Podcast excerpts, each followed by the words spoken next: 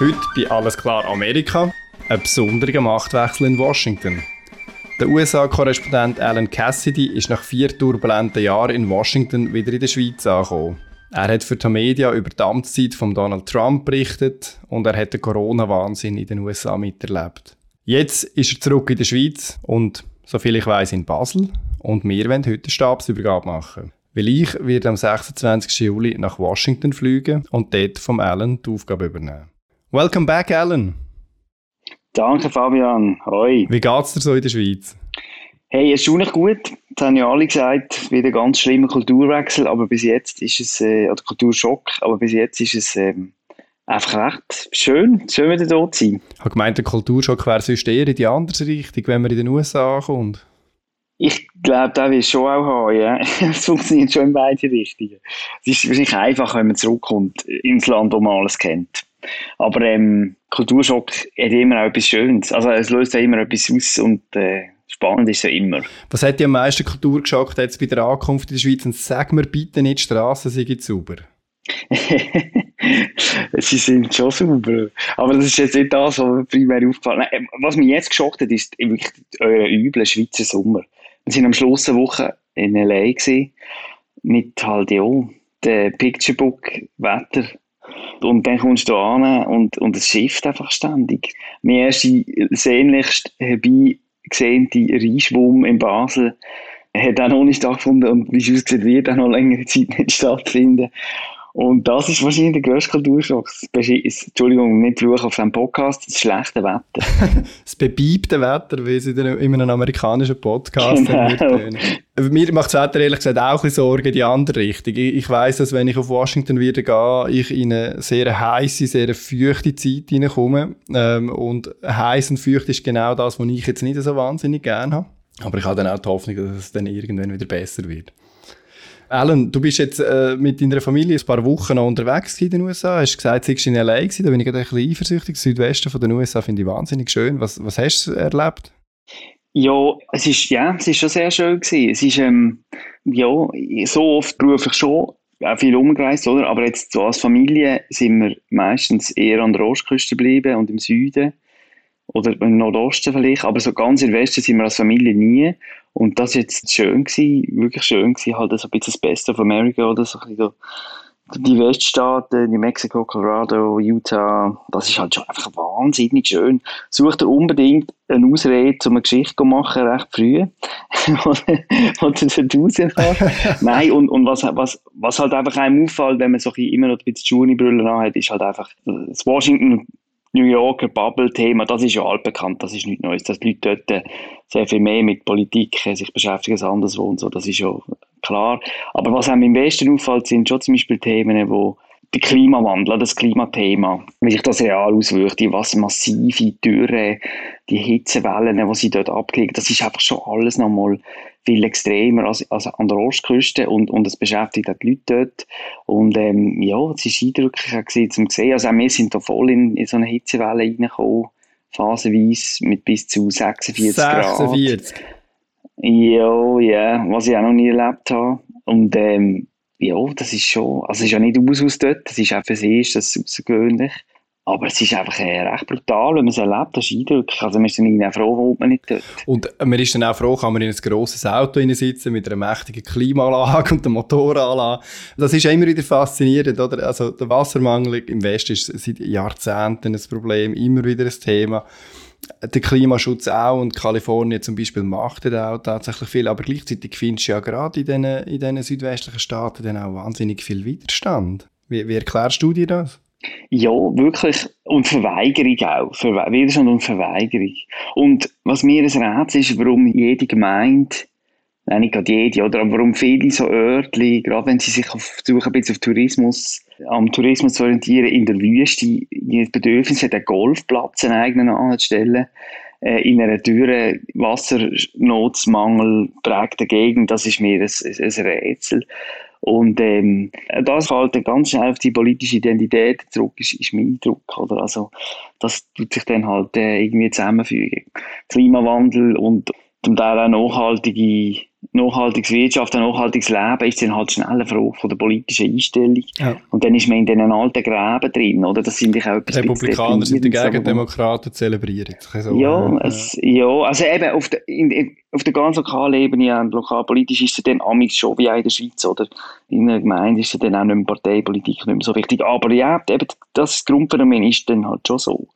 Und das finde ich auch ein bisschen, ja, ein bisschen deprimierend. Also, dass dann alles immer sich gleich sortiert nach diesen ideologischen Lager, das ist irgendwie einfach nicht produktiv. Vielleicht noch zu einem anderen Thema. Ich habe relativ lange eifersüchtig in die USA geschaut, wo der Impffortschritt gegen Corona einfach wahnsinnig schnell war. Ich habe immer ein bisschen zittert, ob es dann für mich auch noch länger vor der Abreise in die USA. Ähm, du bist, ähm, soviel ich weiß, hast auch schon länger Zugang gehabt zu der Impfung bei uns in der Schweiz ist, ist das Leben erst wieder sich so am Normalisieren in den letzten Wochen. In den USA ist das schon ein bisschen länger der Fall. Wie fühlt sich das Leben so an nach Corona in den USA? Ist es back to normal?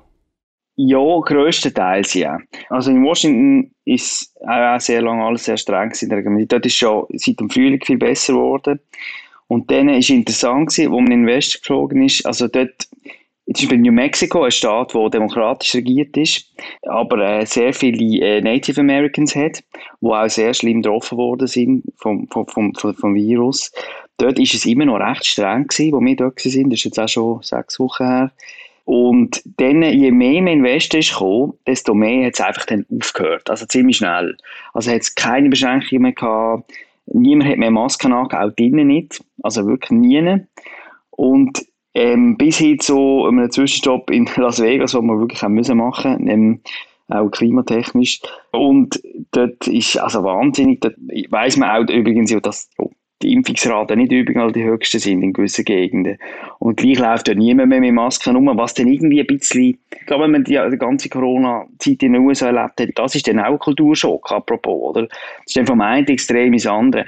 Und dann am Schluss in Kalifornien, in L.A., fällt dann wieder auf, dort sind die Leute offensichtlich einfach immer noch traumatisiert, weil dort laufen auch, zumindest gegen aussen gesunde junge Leute, die sicher schon seit Monaten geimpft sind, laufen von außen noch mit N95-Masken rum oder mit doppelten Masken, N95 und dann noch eine drüber, in der breiten Straße von L.A.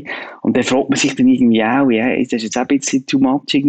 Es ist, scheint mir wie so ein bisschen also einen gesunden Mittelweg habe ich jetzt hier in den ersten Tagen in der Schweiz viel eher äh, empfunden als jetzt dort in den USA. Dort ist entweder sind die Leute fast paranoid oder, oder sie sind ähm, total verweigern es komplett, oder? Also bestreiten es komplett, dass es irgendwie überhaupt die Pandemie gegeben hat.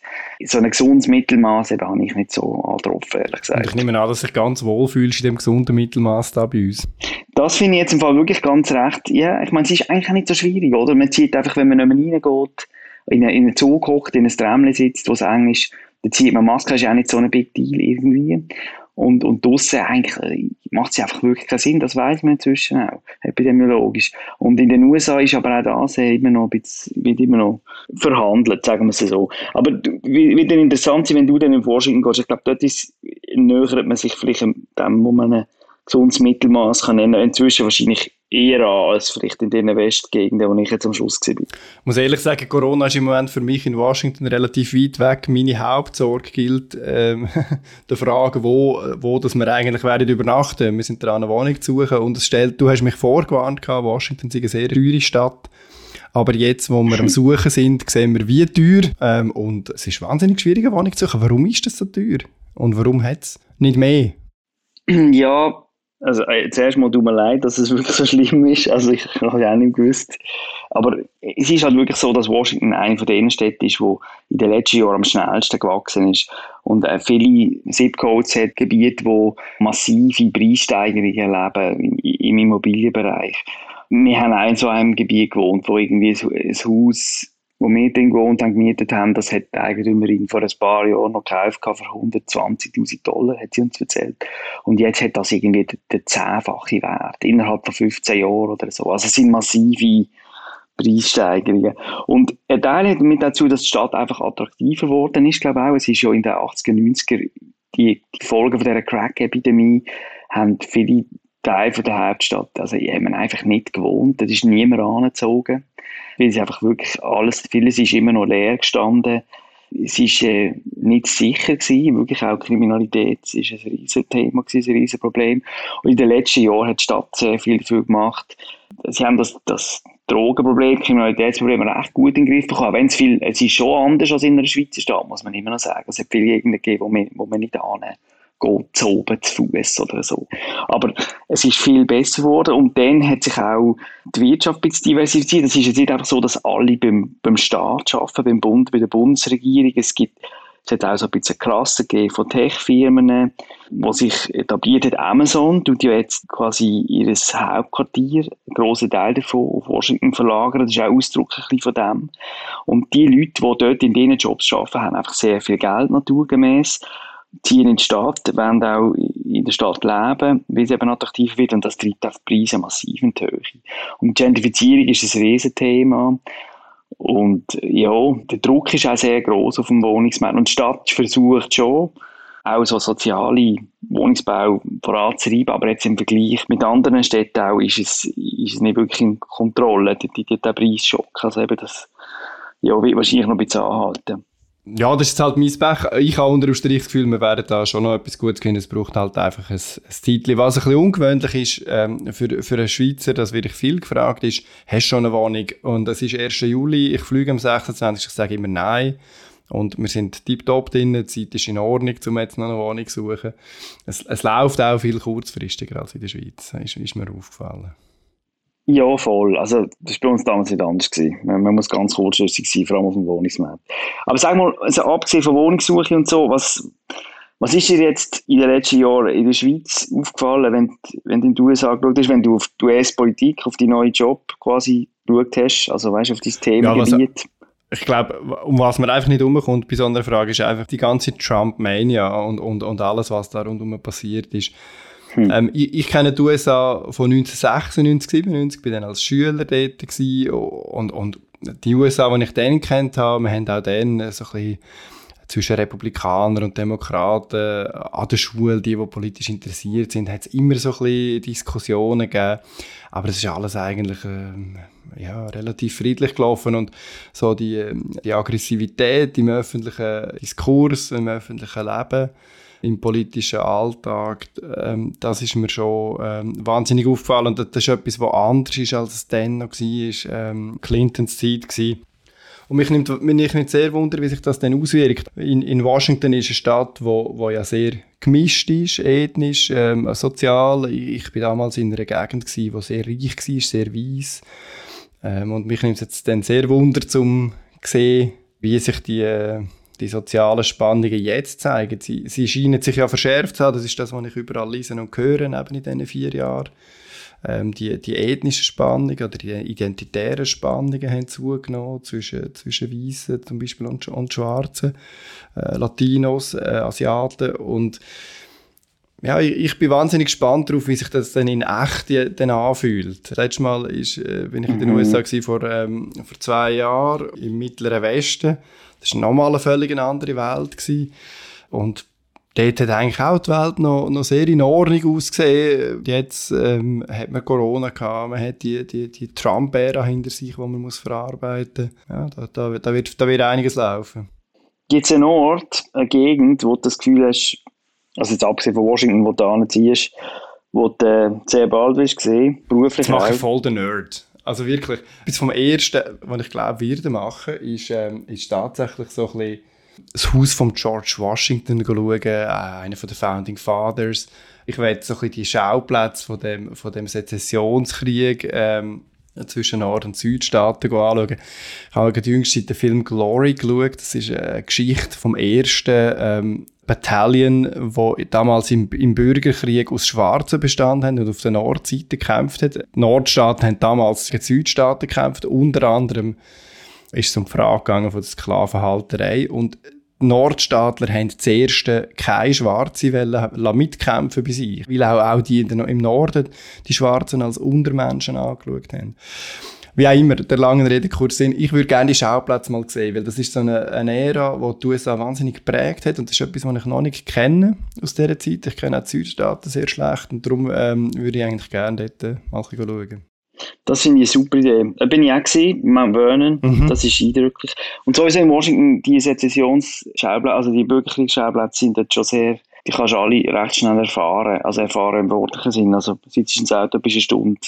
Das ist so ein Thema, das ich finde, in der Schweiz ähm, meinen immer alle, sie kennen Amerika, aber das ist ein Thema, wo, wo man, glaube in Europa nicht versteht, wie sehr das auch die politische Landschaft bis heute quasi noch prägt oder noch nach, wie das nachklingt, die Folgen von, von dem Bürgerkrieg, von, vor allem, was den ausgelöst hat, oder? Also, das ist etwas, was man, glaube ich, in Europa relativ so schulbuchmäßig kurz mitbekommt. Aber, ähm, wie lebendig das noch ist, das, das finde ich, ist auch etwas, was mir sehr, wo ich nicht damit gerechnet habe, was mich überrascht hat und, und auch, ja, fasziniert hat.